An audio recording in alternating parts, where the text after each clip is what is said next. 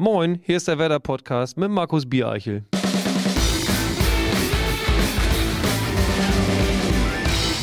Auch von mir ein herzliches Willkommen zu einer neuen Ausgabe des Werder Podcast. Heute mit einer echten Premiere, dazu aber später mehr. Hier beim Werder Podcast wollen wir euch gemeinsam mit Mediamarkt Werder näher bringen. Das können Gespräche mit aktuellen oder ehemaligen Spielern, mit Mitarbeitern oder mit Werder-Fans sein. Unser Ziel ist eine halbe Stunde grün-weiße Unterhaltung zu produzieren, die es dann auf Soundcloud, Spotify oder iTunes zu hören gibt. Die Herausforderung dabei ist, dass der aktuelle Gast den nächsten Teilnehmer mit einer Frage nominiert. Bislang lief das alles ganz wunderbar, bis sich Laura von Torra in der letzten Folge diesen Gast gewünscht hat. Ich würde jetzt mal Daniel Boschmann nominieren. Ja, Daniel Boschmann ist absoluter Werder-Fan, allerdings gerade extrem in Dreharbeiten in Berlin eingespannt. Also gehen auch wir einmal neue Wege und machen das Ganze fernmündlich. Er ist Moderator bei Sat1, früher im Frühstücksfernsehen, jetzt im Vorabend- und Abendprogramm zu Hause. Primetime sozusagen. Und nach dem Konzert 120 Jahre lauter Werder ist er erneut zu Gast bei Werder Bremen. Moin und herzlich willkommen im Werder Podcast, Daniel Boschmann. Oh, vielen Dank, das war sehr nett. Oder ist sehr nett. Es ist sehr schön, dass es geklappt hat. Ähm, du bist gerade in Berlin, ich bin in Bremen. Technisch klappt das perfekt. Keiner weiß warum, aber es geht. Hoffentlich. das bringt ganz viel Druck auf meine kleine technische Lösung hier. Ich habe ein Mikrofon in der Hand, das hoffentlich auf eine Speicherkarte gerade all das aufzeichnet, was wir beide gerade bequatschen. Und dann schicke ich dir das per Fax und dann sollte das klappen. und ich mache daraus Banksy und frage mich, warum es nicht geklappt hat. Boom. warum konntest du nicht nach Bremen kommen? Äh, weil ich aktuell aufnehme für Sat 1 und zwar eine Sendung, die da heißt Top Chef. Äh, die darf ich präsentieren und dort treten Sterne, Köchinnen und Köche gegeneinander an und äh, entscheiden, wer Deutschlands wirklich bester Profikoch ist. Das sind alles ausgezeichnete Köche, die mitunter äh, Sternen dekoriert sind. Wir haben eine ganz fantastische Jury mit Eckhard Witzigmann. Das ist der erste Koch, der in Deutschland drei Sterne von Michelin hatte. Dann haben wir eine Kollegin vom, äh, von einem äh, Magazin, und wir haben einen äh, äh, Kollegen, der heißt Alex äh, Peter Maria Schnurr. Und der hat ein Sterne-Restaurant, ein Zwei-Sterne-Restaurant in Leipzig. Und das produzieren wir gerade. Und wir waren heute den ganzen Tag bei der Arschkälte draußen, bei 2 Grad und Regen. Deswegen kann ich leider nicht in Bremen sein, obwohl ich gerne da gewesen wäre. Ich wäre auch gerne am Freitag da gewesen. Ja. Beim Heimspiel gegen Schalke 04, wo das, warte mal, ach ja, ein 4-2, war ganz nett. Hast du schon Kontakt zu Matthias Killing gehabt oder spricht er gar nicht mehr mit dir? Äh, naja, sagen wir mal so, die, der Austausch ein bisschen eingefroren. Ähm, als wir dann das äh, alles entscheidende 4-2 geschossen haben, hat er dann mir geschrieben, das fand ich ganz lustig, Matthias Killing hat WhatsApp verlassen. also wir haben uns gar nicht, wir haben uns gar nicht so gezankt vorher oder so in Rage geredet, dass wir sagen, den anderen machen wir dann fertig, wenn es was wird weil ich, und da muss ich ganz ehrlich sein, mir vor dem Spiel nicht ganz sicher war, wie es ausgeht. Ähm, ich wusste, dass viele Tore fallen, das wusste ich irgendwie. Aber es hätte, wenn du mich vor dem Anpfiff gefragt hättest, hätte ich der Wahrscheinlichkeit einer hohen Niederlage auch eine gewisse Möglichkeit eingeräumt. Ja. Ein komplizierter Satz, aber ich, du weißt, was ich meine. ja. ja. Ich glaube, der hat sogar semantischen Sinn gemacht am Ende. Bin mir nicht ganz sicher. Kommen wir mal kurz zu dir. Du bist in Hildesheim geboren, hast in Mannheim ja. zwar nicht fertig, aber immerhin studiert. Ja. Bist dann irgendwann nach Potsdam gezogen.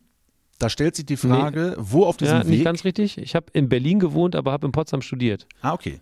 Aber also das Einzige, wo dich Werder treffen könnte, ist dann quasi das Autobahndreieck Werder. Äh, wo hat dich denn Werder tatsächlich erwischt? Ja, ich finde bestimmte Sachen im Leben da kann man mir erzählen, was man will. Bestimmte Sachen im Leben werden vererbt. ja. Und ich glaube felsenfest, ich glaube felsenfest daran, dass ein Fußballfan sich seinen Verein gar nicht aussucht. Der Verein sucht dich irgendwie aus. Nick Hornby, ja? Ja, siehst du, ich habe das Buch gelesen und ich fand das brillant. Mhm. Und darüber hinaus hat Nick Hornby in äh, Pitch Fever gesagt, dass es vor allem damit zu tun hat, zu leiden. Ja. Und wenn man uns eins nicht vormachen kann, dass wir nicht leiden können. Wir begeistern, ich sage immer wir, übrigens, das muss ich gleich vorweg schicken. Wenn ich von Werder und von Bremen-Fans spreche, spreche ich arroganterweise immer von wir. Also ich nehme mich da irgendwie mit rein. Das muss man mir nachsehen. Ich bin nicht einer, der sagt, der Verein und die Fans und ich, sondern die Leute, die sich mit Werder auseinandersetzen und den Verein toll finden, das ist für mich eine Gruppe, also sage ich wir. Das muss ich einmal vorweg schicken. Und ich glaube, dass wir wissen, was Leiden bedeutet, aber wir wissen auch, was es bedeutet, wenn ein kleiner Verein mit wenig Mitteln im Vergleich zu vielen anderen großen unglaublich viele Menschen begeistern kann. Und das hat er relativ früh in meinem Leben geschafft. Ich glaube, final mich durchsetzen konnte ich mich in meiner Schule. Da waren viele Bayern-Fans, die wissen es nicht besser, irgendwas ist immer. Aber guck mal, ich war 1993 war ich 13. Da werden die gerade Meister. Perfekt. Mein Vater war immer Bremen-Fan. Er hat es mir vererbt. Äh, und mit 13 haben, holen die den Titel und dann habe ich gesagt, ja, also ab, ab sofort bin ich Bremen-Fan. Und das habe ich nie bereut, ehrlich gesagt. Du wurdest ja von Laura von Torra nominiert für diese ja, das Folge. ich super. Lieben Grüße übrigens, Laura. Du hast dich sehr darüber gefreut, das finde ich sehr gut. Ja.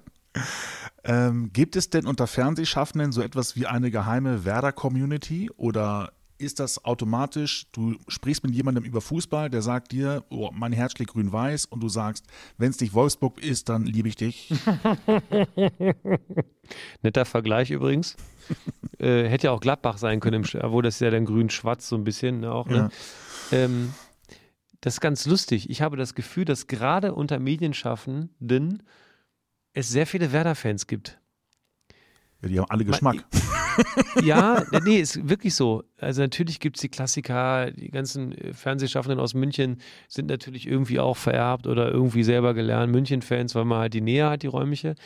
Aber jetzt bin ich immer, also ich habe mal so einen wissenschaftlichen Text gelesen, wenn man sich mit Freunden unterhält und sagt, ich habe das Gefühl, ich sehe nur noch Golfs dann siehst du ab dem Moment wirklich nur noch Golfs, weil du es einmal gesagt hast. Dann ist man so, so getrichtert auf eine Sache, auf eine Wahrnehmung und dann sieht man die auch.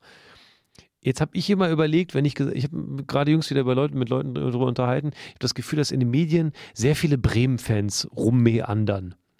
Und dann sieht man die auch und dann trifft man die öfter und dann ist man in seiner kleinen Blase. Da ist der Kai Trämann, der ist irgendwie vom Springer Verlag. Dann haben wir Laura, dann haben wir ihren Papa natürlich, das ist ja ganz klar. Äh, dann haben wir den Tobi Holtkamp. Äh, dann haben wir Leute, die beim Hessischen Rundfunk arbeiten, aber eigentlich ganz insgeheim Werder-Fans sind. Die wollen noch nicht geoutet werden, deswegen nenne ich die Namen jetzt nicht weil sie sonst von den Eintracht-Fans auf die Klappe kriegen. Aber ich habe schon das Gefühl, dass es Leute gibt, die, viele Leute gibt, die, die dieses, diese Idee von Werder verstanden haben und toll finden. Das ist ein Verein, der ehrlich arbeitet, so wie ich das überblicken kann. Das ist ein Verein, der eine Idee hat und das ist ein Verein, der nie übertrieben hat und deswegen vielleicht immer diesen leicht verschmitzten Underdog-Bonus hat, aber gleichzeitig auch Real Madrid 7-0 nach Hause schicken kann. Ungefähr so. Wir verlieren aber auch gerne gegen den letzten Drecksverein 7-0. Und das macht es ja so aus. Das heißt, die beiden Extremata liegen so weit auseinander, dass jede Gefühlswelt bei diesem Verein sehr pur vermittelt wird. Völlige Verzweiflung und absolute Ekstase. Das kriegst du halt nur bei Werder. Ja. Was war die Frage? genau das. nee, du hast im Grunde hast du sie beantwortet. Also ob so unter ähm, Fernsehschaffenden... Ja, man schreibt sich schon mal. Klar. Laura und ich schreiben uns dann auf Insta, hast du gesehen, ja geil, grünes Herzchen hingeschickt, grünes Herzchen zurückgekriegt und dann zwei Wochen wieder nicht, weil wir dann die nächste Woche vielleicht nicht gewonnen haben. Aber man tauscht sich schon aus, natürlich. Wie oft schaffst du es denn tatsächlich äh, im Rahmen deiner Arbeit ins Stadion? Viel zu selten, das kann ich schon vorwegschicken. Eine Dauerkarte macht für dich keinen Sinn. Äh, naja, also ähm, da, da ich euch jetzt ja ein bisschen näher kenne, habe ich natürlich die Möglichkeit, dann irgendwann auch mal hinzukommen. Das ist schon mal ganz, ganz toll. Eine Dauerkarte für die Ostkurve macht keinen Sinn. Ich würde jemanden den Platz wegnehmen, weil ich eben so, früh, so schnell und so viel nicht hinkomme. Das heißt, mein Ticket wäre eher sowas wie ein Leerverkauf und das wäre scheiße für einen Werder-Fan, der da sehr gerne stehen würde. Äh, deswegen kaufe ich mir eben keine, weil es kommt ja nicht nur auf das Geld an, sondern auch, dass da einer steht und jubelt. Aber äh, zum Beispiel war ich jetzt bei der Hertha ne, im Auswärtsspiel, wo wir dieses dann doch, na, sagen wir mal, semi-verdiente 1-1 gemacht haben. Aber ich wusste, kannst du mir glauben oder nicht, weil ich stand in der Werder-Kurve, in unserem Werder-Block und als der Freistoß gepfiffen wurde und Pizarro vor der Murmel steht, habe ich gesagt, Freunde, pass auf, das Ding geht irgendwie rein. Und so war es dann ja auch. Es ging ja irgendwie rein. Nicht so, dass man es sagen konnte, es war so gewollt. Obwohl, gewollt war es vielleicht sogar so. Hat er ja auch gesagt. Aber das Ding war dann eher flippern als schießen. Aber ich wusste das. Und es war unverdient, aber das 1-1 habe ich gerne genommen. Wir sind weiter ungeschlagen. Und ich finde, mit dem 4-2 jetzt gegen Schalke sind wir auf dem perfekten Weg. Jetzt bist du ja wirklich die Hard Werder-Fan. Ja. Ne? Kann man so sagen. Ähm, und du hast auch im Grunde, die Nähe zu Werder ist ja wirklich sehr beschränkt. Also du arbeitest in Berlin, du kommst ab und zu mal zu Spielen vorbei, aber ansonsten ist ja die Schnittmenge relativ gering.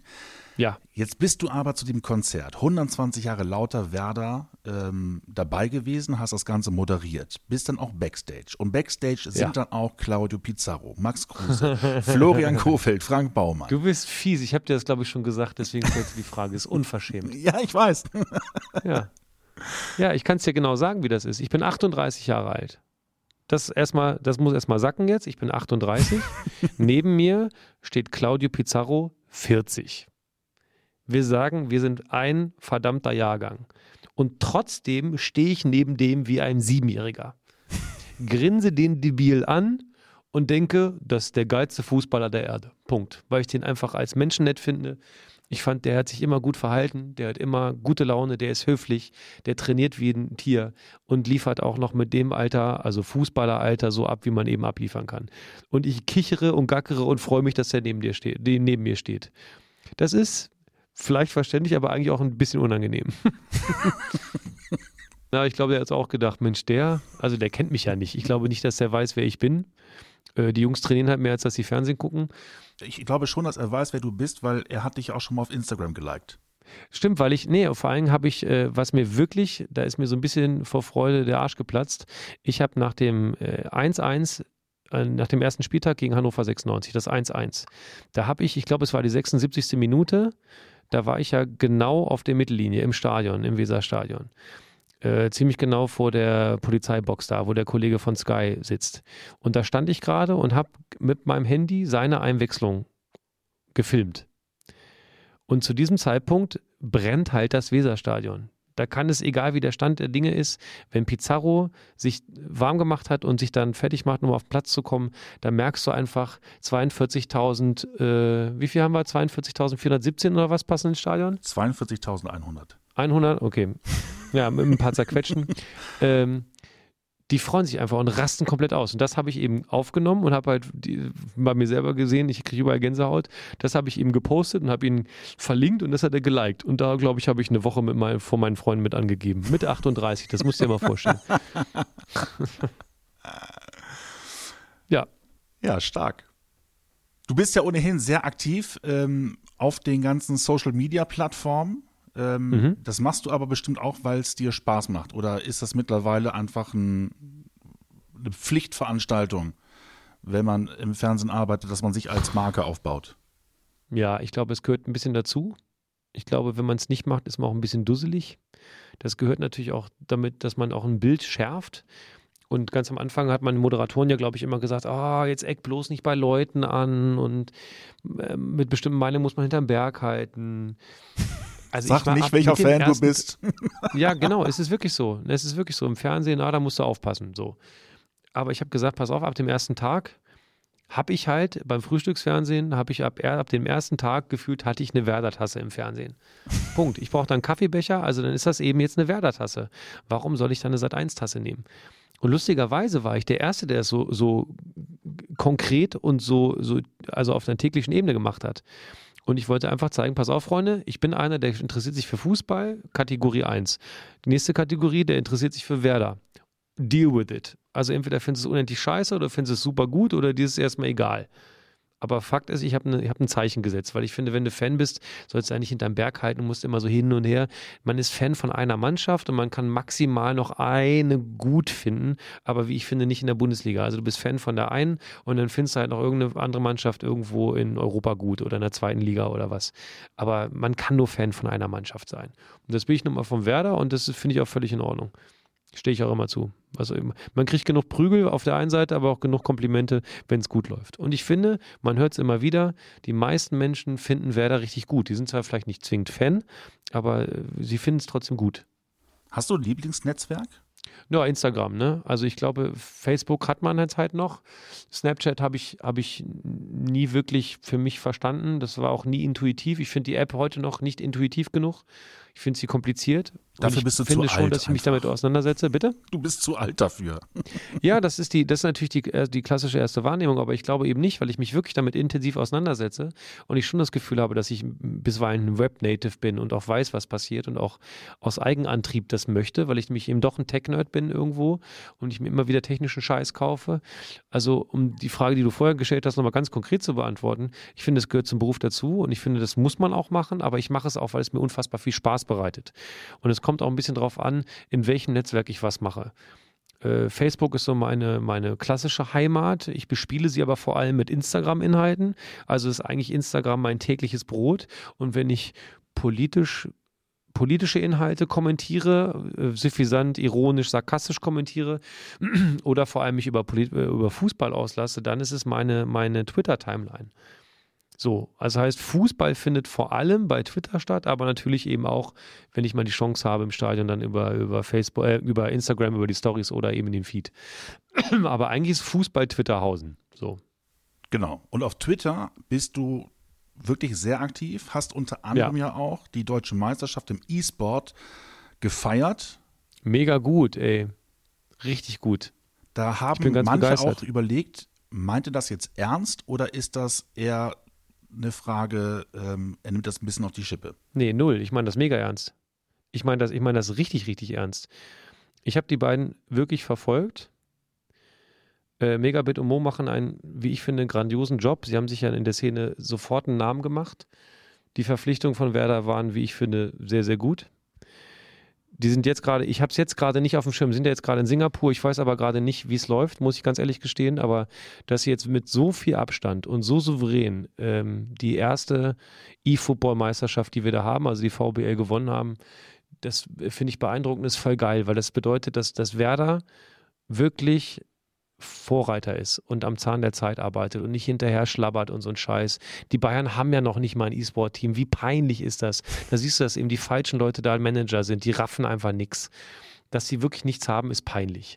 Dass Werder allerdings der Erste ist, der es gerafft hat und gute Leute geholt hat, eine klare Struktur reingebracht hat, so wie ich das von außen betrachten kann, ähm, wirklich eine Idee hat. Das gilt übrigens auch für euch, für dich mit dem Podcast, für äh, die Werder-Sendung, die wir sehen im, als, als YouTube-Format, die durchdacht ist, die ein eigenes Studio hat, die ein Konzept hat, die was Late-Nightiges hat. Früh angefangen und wie ich finde auch früh mit einer sehr guten Homepage da gewesen. Also das ist ja auch alles immer, ich weiß ja nicht, ihr habt ja schon auch Preise gewonnen für die Homepage und auch für den, für den, für den Online-Auftritt.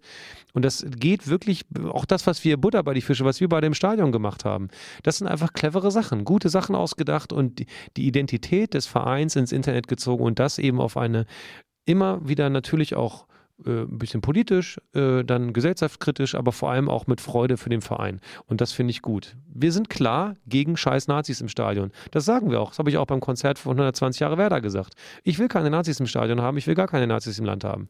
Aber das mal mutig zu sagen, das kann eigentlich nur Werder. Komisch eigentlich. Ja, es gibt noch ein, zwei andere So. Vereine, die können es auch, aber das stimmt, wir sind da sehr. Ja, aber in klar. der Intensität, natürlich vielleicht auch ein bisschen durch die grüne Brille. Hm. Lustiger, und das wäre jetzt tatsächlich dann der nächste popkulturelle Hinweis auf Jan Delay. nee, aber ich finde, also die Frage war, nehme ich das ernst oder war das ihm auf die Schippe genommen? Nee, ich nehme das mega ernst. Ja, äh, schön. äh, weil ich finde, dass äh, das Sport ist. Und im Gegensatz zu vielen anderen, die gesagt haben, dass das kein Sport sein kann, gab es ja gerade nur ein, zwei Sportler, die sich ausgelassen haben. Äh, Schorsch Hackel, glaube ich, war es. Gut, ich meine, der Mann ist Rodelfahrer gewesen. Ja, Also ich sehr, ein sehr erfolgreicher äh, Rodler, muss man dazu sagen. Nein, Also, ich sag, da- ich, sag das, ich sag das frech. Natürlich ist Ja. sein, das, was er macht, Leistungssport. Aber Mhm. nur weil man eben jetzt seine Eigenleistungssportbrille aufhat, muss man Sachen auch wahrnehmen, dass andere Sachen auch Sport sind. Da können sich Leute auch noch so aufregen, ob Darts Sport ist. Darts ist Sport. Denn wenn du es jeden Tag machst und präzise machst und dann so gut, dann ist es Sport. Genauso wie ich das sehe, die Jungs äh, an der Konsole trainieren wie die Wilden. Du kannst es nicht besser machen, wenn du es nicht trainierst. Also ist es Sport. Schach hat ja auch einen sehr großen Stellenwert als Sportart. Komisch, ne? Da diskutiert keiner. Vielleicht, weil es eine bessere Lobby hat oder so.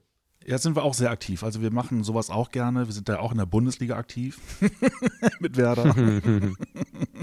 Das wiederum geht an mir vorbei, muss ich dazu sagen. Sind sogar schon mal deutscher Meister gewesen im Schach. Ich flippe aus. Hm. Herzlichen Glückwunsch. 2005. Mensch, Aber das nur mal nebenbei. Ähm, Ja. Wegen neuer Sachen. Also der Podcast ist ja tatsächlich nicht neu. Ähm, du bist ja tatsächlich auch vor uns an den Start gegangen mit einem eigenen Podcast. Also nicht mit einem Ja. eigenen, sondern mit äh, Jan Köppen gemeinsam. Machst du Grobes Faul, der Sport Mhm. Escort. Ähm, Mal so grundsätzlich, ähm, was empfindest du, kann der Podcast liefern, was andere Medien nicht machen können? Du meinst der USP, Genau. das Alleinstellungsmerkmal. Mhm. Also, wenn man ganz ehrlich ist, ist jeder einzelne Podcast nicht der journalistischen Akkuratesse unter, äh, untergeordnet. Da quasseln erstmal alle los und können rumbehaupten. So. Die einen nehmen Quellenkontrolle und journalistisches Arbeiten sehr ernst. Wir nehmen das ernst. Also wir versuchen schon, drei Quellen zu nehmen und dann das, was wir da eben sagen, auch irgendwie begründen können. Grundsätzlich aber hat es vor allem was, was mit Meinung zu tun. Und wenn du Menschen findest, mit denen du dich vielleicht auch gerne reibst äh, und vielleicht nicht deren Meinung bist, ist natürlich toll, eine andere Meinung zu hören. Und ich glaube, Vorinformation ist erstmal bei Podcast Meinung. Das heißt nicht, dass die Menschen nicht akkurat arbeiten und dass man da nicht auch sich bilden kann und davon ausgehen kann, dass das, was ich gehört habe, gut ist und richtig ist. Aber grundsätzlich geht es erstmal um Unterhaltung. Unterhaltung und zwar fernab jedweden, also jedweder Redaktionskontrolle, was ja auch gerne mal eine Geschmackskontrolle ist von einem, der einem dann reinquatscht. Hast du zu viele Chefs, quasi sind zu viele Leute drin rum, ist mit zu vielen Köchen, wird der Brei halt blöd. Bei einem Podcast entscheidet einer und das ist meist der, der es macht. Und das, wie ich finde, hilft der persönlichen Note und bringt Authentizität zurück. Ist ein sehr, sehr oft wie eine Sau durchs Dorf getriebener, äh, äh, versauter Begriff im wahrsten Sinne des Wortes, aber wir brauchen genau das. Echte Leute, die mit ihren echten Meinungen nicht hinterm Berg halten und sagen, das ist das, was ich denke, das ist das, was ich, äh, da, und so begründe ich das und dann können wir einen Schritt weitergehen. Deswegen finde ich Podcast am direktesten. Mhm. Dann kommen wir jetzt mal genau zu deiner eigenen Meinung und zwar zu unserer Rubrik der Schnellfragerunde. Oh oh. Ich habe Angst vor sowas, ne? Ist kein Witz. Ich habe immer Angst, dass ich mich bei sowas nämlich blamiere. Wenn du mir irgendwelche Fußball-Fachwissen-Fragen stellst, der ist gar kein Fußballfan. Äh, nein, So. also das hat mit Fußball hier im weitesten Sinne wenig zu tun. Das hat Sehr gut. mein peinlichster Moment mit Werder Bremen. äh, mein peinlichster Moment Werder Bremen. Das muss immer sofort kommen oder Ja, darf ja, ich immer klar. Also, überlegen? Nee, das kannst du mir jetzt nicht morgen schicken. Oh, ich weiß, ich weiß. Ich weiß. Und zwar hat mein Vater äh, die, äh, das Spiel gegen Hannover 96 aufgezeichnet. Und ich bin im Stadion, bin ich dann und wann gerne mal ein bisschen unflätig. Also ich bin dann auch ein bisschen wütend und sauer und bin vielleicht nicht ganz so strukturiert und besonnen, wie man es sein müsste. Und mein Vater hat äh, das Spiel gesehen gegen Hannover 96 und er, sa- sagte dann, er hat mich einmal gehört und zwar auf der Sendesumme von Sky, wie ich im Hintergrund was für eine Scheiße gerufen habe. er hat mich an der Stimme erkannt. Das war mir schon unendlich peinlich. Mein schönster Moment mit Werder Bremen. 2004 das Double. Äh, und zwar mit 17 Ausrufezeichen, weil ich die Art und Weise, wie diese Mannschaft damals gespielt habe, noch heute feiere. Das 3-1 in München war eins der besten Spiele, die man als Werder-Fan jemals sehen durfte. Also ich kann, jedes, jedes Tor habe ich noch vom geistigen Auge, muss man sagen. Wirklich, also jedes. Ich weiß auch noch, wie Klasensch da um den, um den Kahn rum, das ist einfach mega. Also toll. Ähm, und vor allem, weil ich, ähm, ich war damals, äh, glaube ich, als Studentenjob war ich Fahrer und habe dann das nur über Radio mitkriegen können. Und Radio ist noch viel intensiver, aber ich habe dann natürlich alle Bilder gesehen. Und dieses, dieses, äh, dieses äh, Double feiern war sensationell. Ja, zumal ich dann, das möchte ich noch anfügen, für Hitradio Antenne eine Nebenbühne in, äh, in Bremen, in der Bremer Innenstadt bespielt habe als Moderator. Und Ach, damals habe ich äh, Thomas Schaf und die, und, die, und die Gruppe auf meiner Bühne gehabt. Also alle. Ach, Also, ernsthaft? Ähm, ja, ist kein Witz. Während alle vorm Roland standen und da erstmal vom Balkon, habe ich nach dem ganzen äh, Autokorso, habe ich sie alle auf der Hitradio Antenne Bühne gehabt und habe mich dumm und dämlich geschrien. Und das war persönlich natürlich mein größter Moment, weil ich dann das allererste Mal mit meiner Mannschaft auf der Bühne stehen durfte. Und dann war es ja spätestens da, äh, als erwachsener Mann auch um mich gestehen. Mein aktuelles Lieblingslied. Mein aktuelles Lieblingslied ist ähm, Kendrick Lamar mit ähm, äh, Tins. Aber es ist gar nicht Kendrick Lamar, weil der ist, macht das nur in der Koop. Also Tins, nicht Tits, nicht äh, unflätig mit Brüsten, sondern Tins. Also getönte Scheiben. Du, du weißt, ich gucke, ah hier, Anderson Park. Anderson Park und äh, Kendrick Lamar mit Tins. Ein Megasong.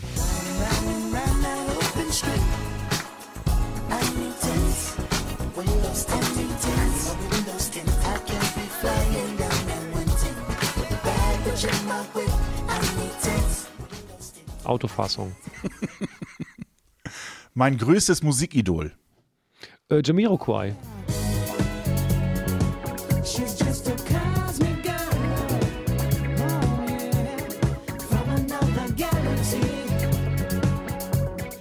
ist, glaube ich, der, der Musikakt, den ich am meisten live gesehen habe, den ich wirklich faszinierend finde und der mich durch mein ganzes Leben lang musikalisch begleitet.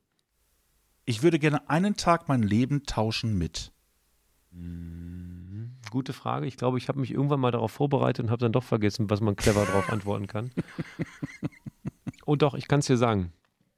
Ich würde, glaube ich, unglaublich gerne mal, wenn äh, Novak Djokovic, der Tennisspieler, in einem großen Turnier spielt, würde ich gerne mal seine Rolle einnehmen, weil das mal immer mein insgeheimer Traum war, Tennisprofi zu werden. Und ich würde gerne mal erleben, wie es ist, wenn man auf dem Center Court ist und äh, seinen Tennis spielen darf. Das würde mich interessieren. Das letzte Mal geweint. Hm, gute Frage. Ich habe gar kein Problem damit, über Tränen zu sprechen. Also vor Lachen, also Tränen, Lachen, Lachen oder Spaßtränen habe ich jeden Tag. Wenn ich lache, dann heule ich auch. Und zwar automatisch. Das ist eins zu eins miteinander verbunden. Wenn ich herzlich lache, dann heule ich richtig. Wann habe ich das letzte Mal geweint? Ah ja, eine Beerdigung von einem Kollegen. Gar nicht so lange her. Das fand ich ganz schlimm. Ja, da habe ich geweint. Musik bedeutet für mich. Alltagsbegleiter, Emotionsverstärker und Ausgleich. Ein Geräusch, bei dem ich gut abschalten kann. Mein, jetzt kommt eine alte Männerantwort. Mein Humidifier. ich habe ich hab ein, ein Gerät gegen Trockenheit im Raum. Ja, das macht.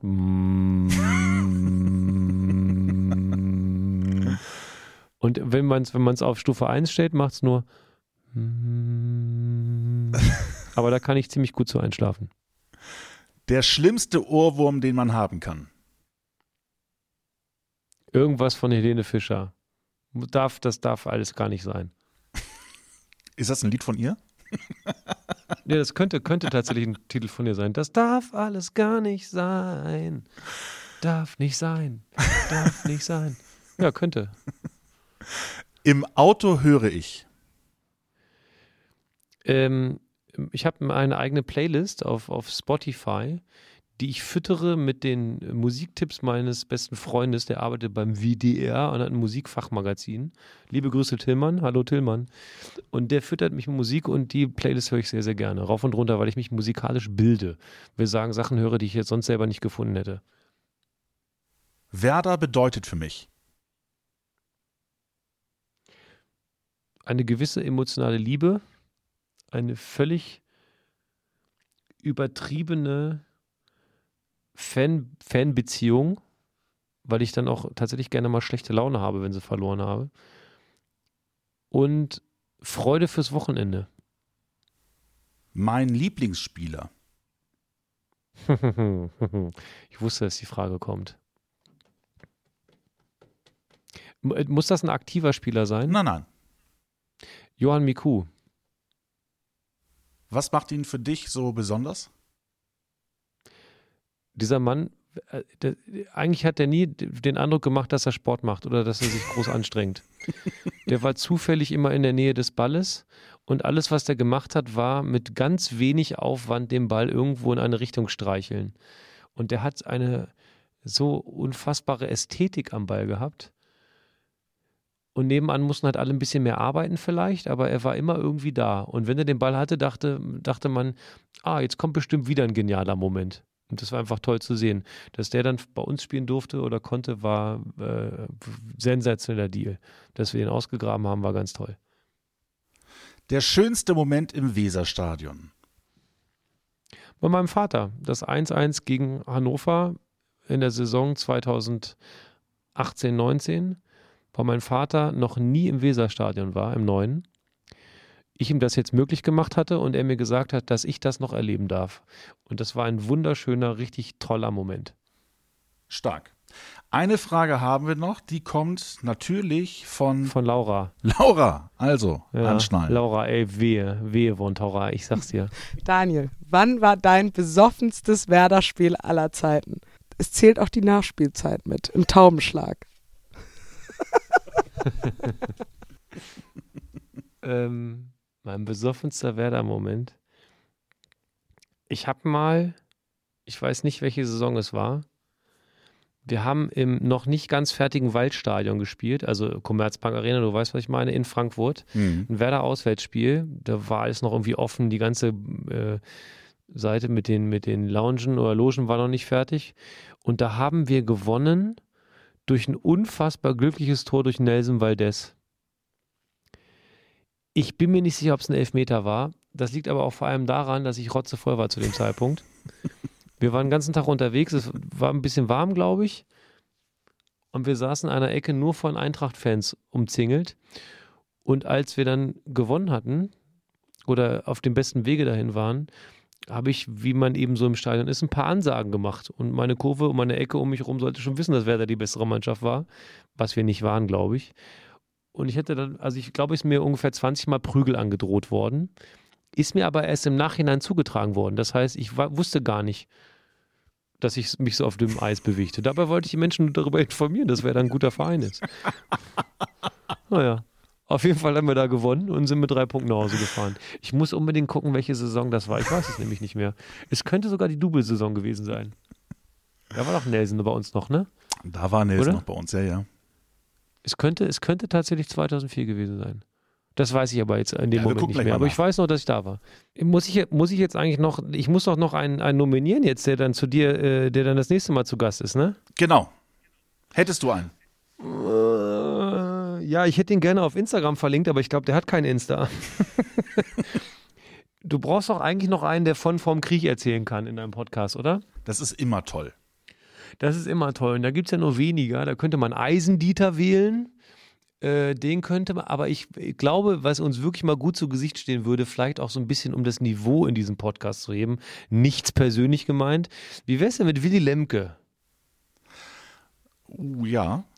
Wär, ich hoffe, der weiß, geil. wer ich bin. Wir sind jetzt nicht die besten Homies. Ich glaube, der hat gar keine Ahnung, wer ich bin, aber ich würde mich freuen, wenn mein Staffelstab in die Hände von Willy Lemke gehen würde. Wir werden es, wir werden uns bemühen, dass wir Willy Lemke äh, bekommen. Der ist sehr, sehr busy. Also der ist, ja.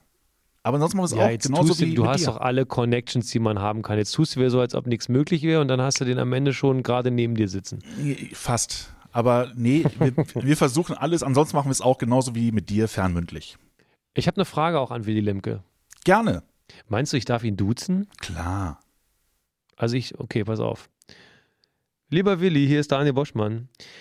Willi, ich habe eine Frage. Es gibt doch die Momente, gerade in deinem Job, und wir kennen alle die Querelen mit den Menschen aus dem Süden dieser Republik.